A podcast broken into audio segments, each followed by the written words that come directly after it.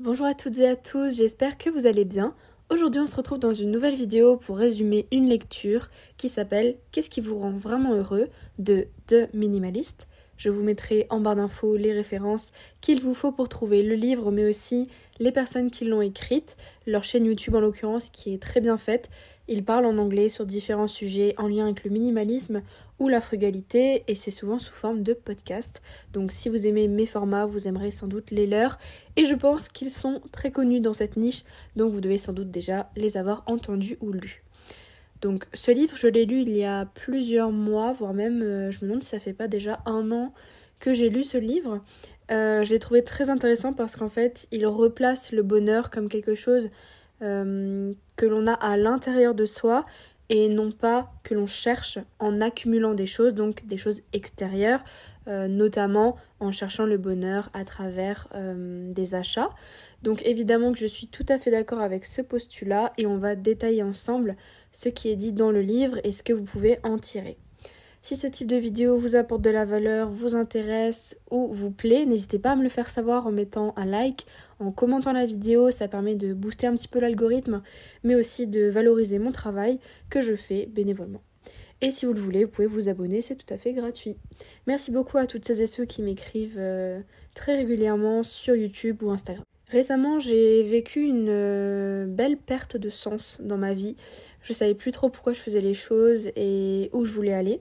Et en fait, c'est tout à fait de ce qu'on va traiter euh, aujourd'hui. Euh, je cite Si nos actions à court terme s'alignent sur nos valeurs à long terme, nous trouverons du sens dans tout ce que l'on fait. Donc si ce n'est pas le cas, si nos valeurs euh, ne s'alignent pas du tout avec notre vie actuelle, sur le court et long terme, eh bien en fait on, perd du sens dans sa vie, on n'a plus forcément envie de se lever, on a beaucoup d'insatisfaction et euh, les problèmes s'accumulent, qu'ils soient euh, des problèmes financiers, de relations, de travail ou même de santé. Donc le plus important c'est de prendre des décisions aujourd'hui, dans les jours à venir, etc pour avoir une vie plus alignée qui a du sens. Selon le livre Qu'est-ce qui vous rend vraiment heureux il y a cinq valeurs qui vous permettent de vivre une vie qui a du sens. Les cinq valeurs sont la santé, les relations, les passions, l'essor personnel et la contribution.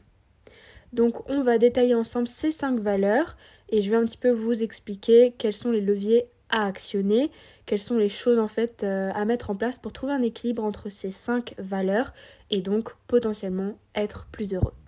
La première valeur, c'est la santé. La santé, c'est très important, c'est voire même le plus important. Sans la santé, on n'a rien.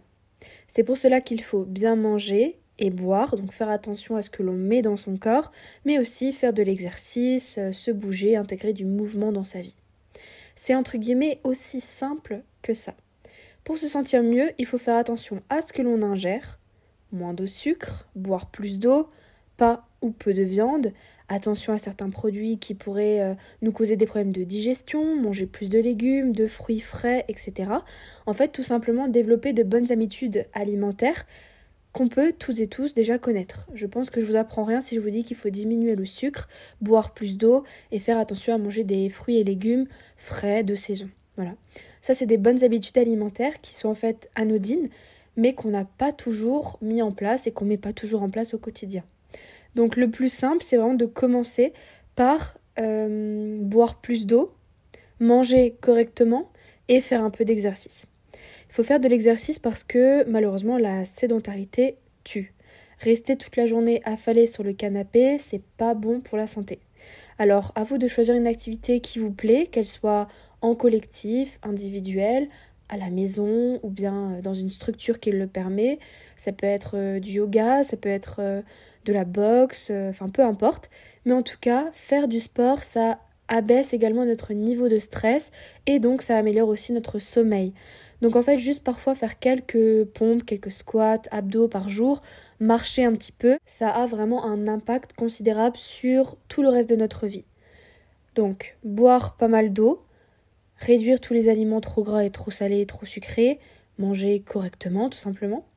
Pourquoi pas aussi faire des jeûnes ou bien arrêter ou manger peu de viande. Revenir au naturel, essayer de couper court aux médicaments, plutôt se baser sur des plantes quand c'est possible. Faire de l'exercice, bouger, ne pas rester sédentaire. et donc cela améliorera euh, notre niveau de stress, de sommeil et aussi notre relation avec nous-mêmes, peut-être même un gain de confiance en soi, un apaisement qui nous permettra ensuite d'aider les autres. En parlant des autres, c'est la deuxième valeur, les relations.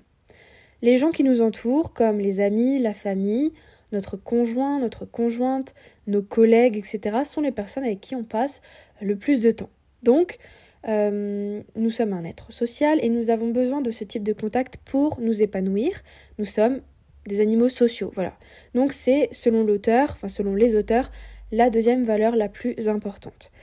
Euh, il faut savoir qu'il y a plusieurs types de relations. Il y a les relations qu'on a eues, les relations qu'on a et les relations qu'on aura. Les relations passées ne sont plus, mais elles peuvent nous en apprendre beaucoup sur nous-mêmes. Euh, je pense que les relations passées sont source d'apprentissage sur lesquelles se reposer pour ne pas refaire entre guillemets les mêmes erreurs. Les relations présentes euh, sont à entretenir et ne sont jamais vraiment acquises. Et nous pouvons aussi avoir euh, différentes manières de se construire de meilleures relations dans le futur. Donc par exemple, rencontrer de nouvelles personnes de qualité en côtoyant des milieux euh, dans lesquels euh, nous pouvons nous aussi nous intégrer. Donc par exemple, euh, si j'assiste à des cours de poterie, je vais rencontrer des personnes plutôt créatives, manuelles, qui aiment la poterie comme moi, par exemple. On peut aussi transformer ces relations actuelles, donc celles qu'on a actuellement, qu'on doit entretenir. Il ne faut pas oublier de les transcender, de, je sais pas, faire des surprises, de prendre le temps d'avoir des moments de qualité, etc. Et aussi se changer soi-même.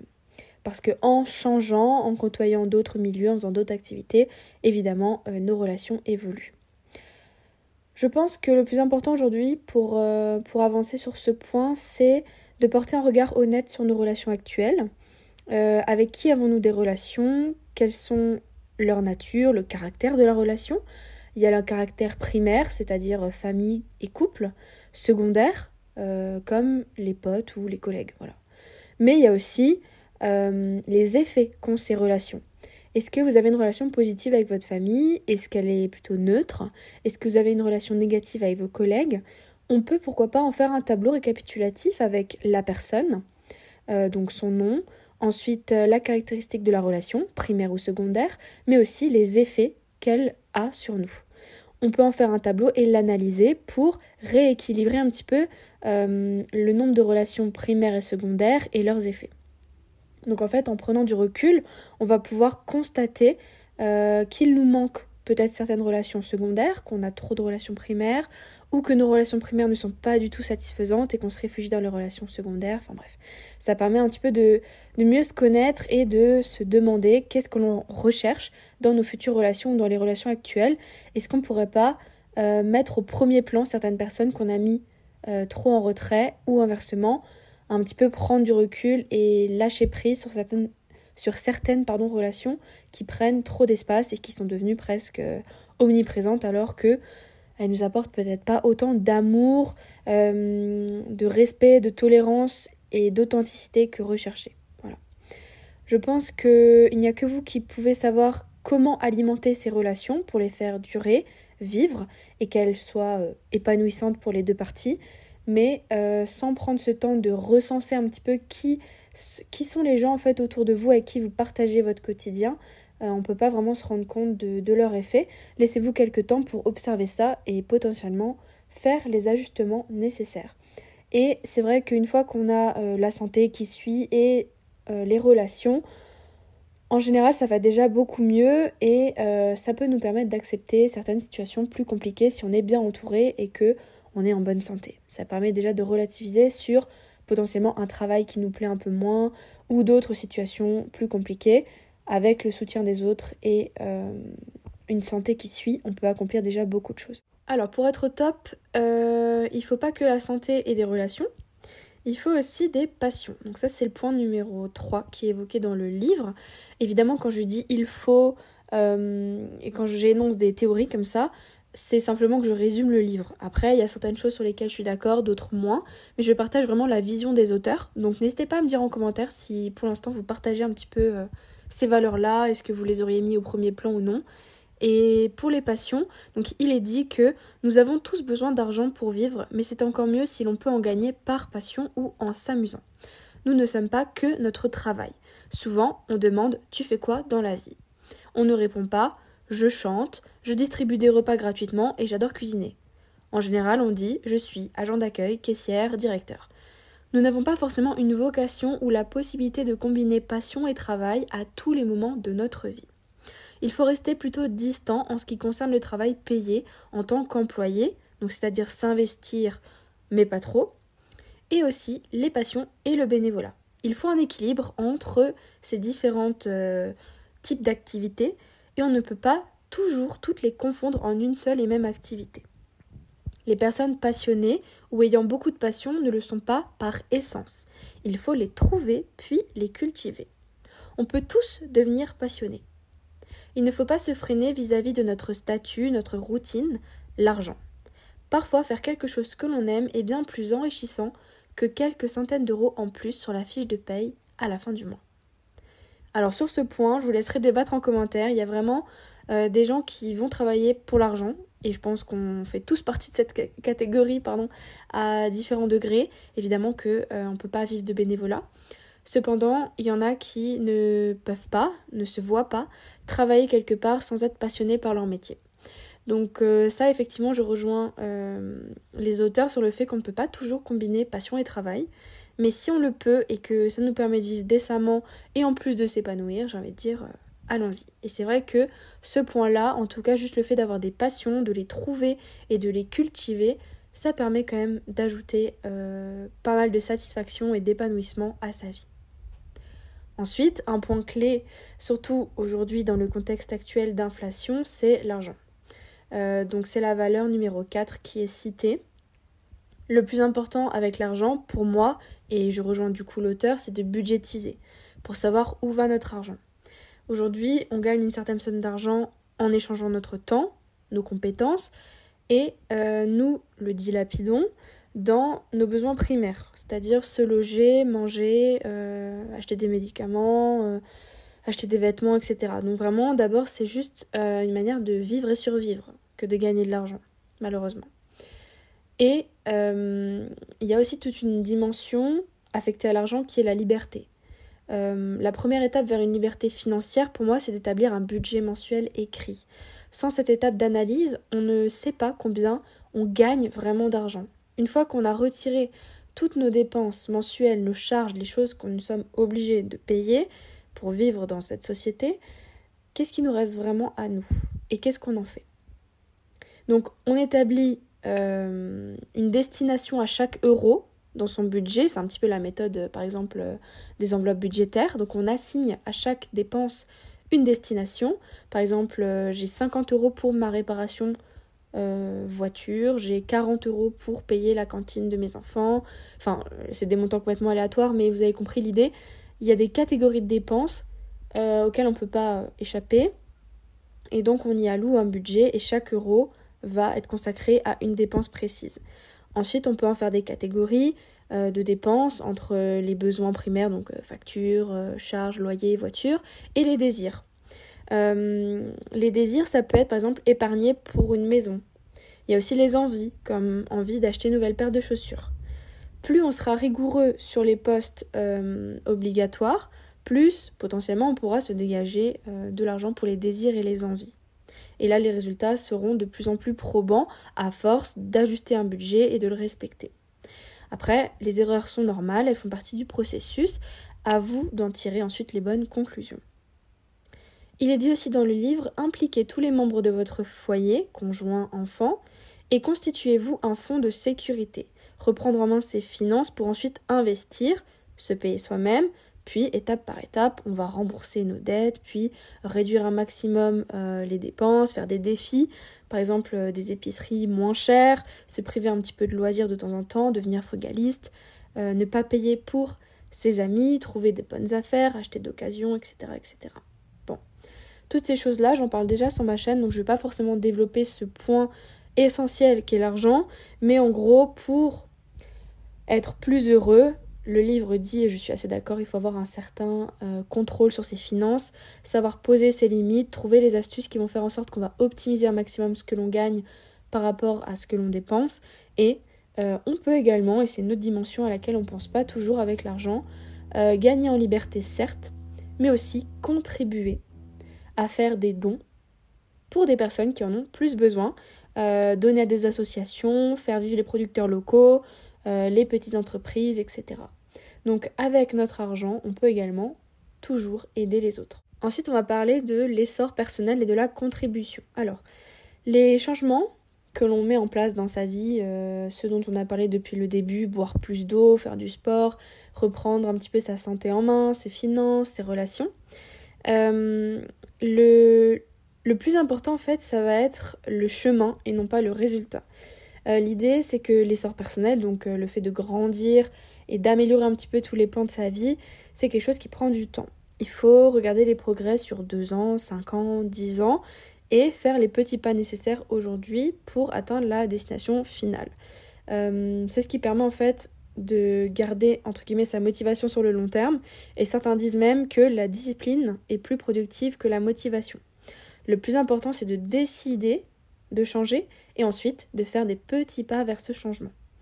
Si aujourd'hui à la fin de cette vidéo vous ne faites rien, c'est-à-dire que vous euh, ne souscrivez pas un abonnement à la salle de sport, vous n'allez pas faire une petite balade, vous n'allez pas boire de l'eau, vous n'allez pas euh, faire un petit tour dans vos, finances, dans vos tickets de caisse, euh, dans les factures qui restent à payer, ou bien vous n'allez pas prendre le temps d'inviter une amie boire un café. Enfin, si vous ne faites rien pour améliorer n'importe quel pan de votre vie, évidemment que rien ne va changer. Donc le plus important, c'est déjà de prendre la décision de changer pour aller mieux, parce que si vous avez cliqué sur cette vidéo, c'est que potentiellement vous êtes intéressé par le minimalisme, le frugalisme, améliorer vos finances, votre mode de vie, gagner du temps, être plus heureux, épanoui. Donc si vous ne prenez pas de décision en ce sens, ça restera un idéal. Donc le plus important, c'est qu'il faut euh, associer une certaine satisfaction, voir le gain que ça peut nous apporter en faisant une action. Si je vais prendre ce café avec cet ami, ça me demande de me déplacer, ça me demande de l'énergie, ça me demande un petit peu un effort, mais le gain que je vais en retirer, c'est euh, un lien plus profond avec elle, un échange euh, constructif, euh, de l'écoute, etc. Donc est-ce que le gain n'est pas plus fort et plus grand que l'effort qu'il faut faire pour mener à bien l'action? En fait, il faut savoir aussi parfois sortir, sortir un petit peu de sa routine, de sa zone de confort pour évoluer et monter la barre un petit peu plus haut chaque jour pour progresser et ne pas hésiter à revoir vos objectifs à la hausse une fois qu'ils ont été atteints. Si votre but c'est d'améliorer votre relation avec, euh, une amie, pourquoi pas vous fixer un rendez-vous mensuel euh, dans lequel vous ferez une activité ensemble. Et si une fois que ce rendez-vous mensuel est établi et qu'il roule, pourquoi pas en rajouter un deuxième, pourquoi pas le compléter par une autre activité. Euh, l'idée, c'est vraiment de, grandir, de se développer et d'être en constante évolution parce qu'il n'y a rien de pire que de stagner. Ensuite, euh, la contribution, c'est juste un tout petit point qui a été ajouté, c'est qu'une fois qu'on a qu'on a agi sur tous ces points, normalement on va se sentir mieux, plus heureux, avec euh, plus d'argent, de meilleures relations, une meilleure santé. Donc c'est un cercle vertueux qui peut aussi contribuer à la vie des autres de différentes manières. Donc si vous ne le faites pas que pour vous, même s'il faut être un petit peu égoïste, vous pouvez aussi le faire pour les autres, parce que vous allez être vraiment une valeur ajoutée autour de vous en termes d'exemple, tout simplement pour vos enfants, pour votre famille, vos amis. Euh, vous allez donc euh, avoir plus d'énergie parce que vous faites plus de sport, vous mangez mieux, vous allez être donc euh, de meilleure humeur, avoir une meilleure santé. On pourra plus compter sur vous, vous aurez peut-être plus de temps aussi à consacrer aux autres. Et je pense qu'en fait, c'est un cercle vertueux profitable à nous et tout notre environnement euh, autour. Et quand les gens autour de nous sont heureux, euh, vont bien aussi, grâce à nous mais pas que, ben en fait ça nous revient. Voilà. Donc quand on donne, euh, c'est comme si ça nous revenait d'une autre façon à un autre moment. Et si vous êtes la personne sur laquelle on peut compter à un moment donné, eh bien normalement dans, un, dans une logique de réciprocité, les gens autour de vous vont vous le rendre. Voilà. Donc en conclusion, il y a différentes valeurs, différents domaines, on va dire, de vie sur lesquels vous pouvez agir. Euh, et c'est pas forcément que lié au minimalisme, mais je trouve que euh, ça s'intègre parfaitement dans ce mode de vie qui cherche à hum, se recentrer sur l'essentiel. Et donc là, les valeurs essentielles qui ont été définies, c'est la santé, nos relations, notre passion ou nos passions, notre essor personnel et la contribution. Voilà. Donc en ayant agi sur ces différents pans, normalement vous allez trouver votre équilibre entre toutes ces valeurs passer moins de temps à, à parler sur les autres, à fumer, à boire de l'alcool, à trop manger, à dépenser de manière excessive. Euh, vous allez reprendre un petit peu le contrôle et voir les choses de façon plus positive en réintégrant ces valeurs et en jouant avec elles pour les remettre dans le bon ordre et leur accorder le temps nécessaire. Euh, je pense que vous allez voir très facilement et très rapidement des résultats. Après, dans les actions concrètes, j'ai donné quelques exemples, mais si vous en avez d'autres, n'hésitez pas à le dire en commentaire. Euh, ce qu'on doit viser, c'est simplement l'amélioration constante. Chacun a son rythme, petit pas par petit pas, euh, pan de vie par pan de vie. Parfois, vous aurez plus euh, d'énergie pour vous attaquer à votre santé, et parfois, ce sera plutôt les finances qui vont prendre le dessus, puis à un autre moment, les relations, et, voilà. Le plus, le plus important, c'est d'entretenir un petit peu tout ça et d'avancer en ce sens pour une vie un petit peu meilleure. Après, il n'y a pas de recette secrète, évidemment que chacun est différent. Peut-être que euh, vous avez déjà entendu maintes et maintes fois ce même discours, mais que vous n'arrivez pas à l'appliquer. Ou alors, euh, bah, vous avez eu un petit déclic euh, suite à cette vidéo et vous avez envie de tout révolutionner. N'hésitez pas donc à, à, liker la vidéo si c'est le cas, si ça vous a plu, à vous abonner et puis à me dire en commentaire votre avis sur la question. Merci beaucoup encore une fois de m'avoir écouté et puis on se dit à la semaine prochaine pour une nouvelle vidéo. Ciao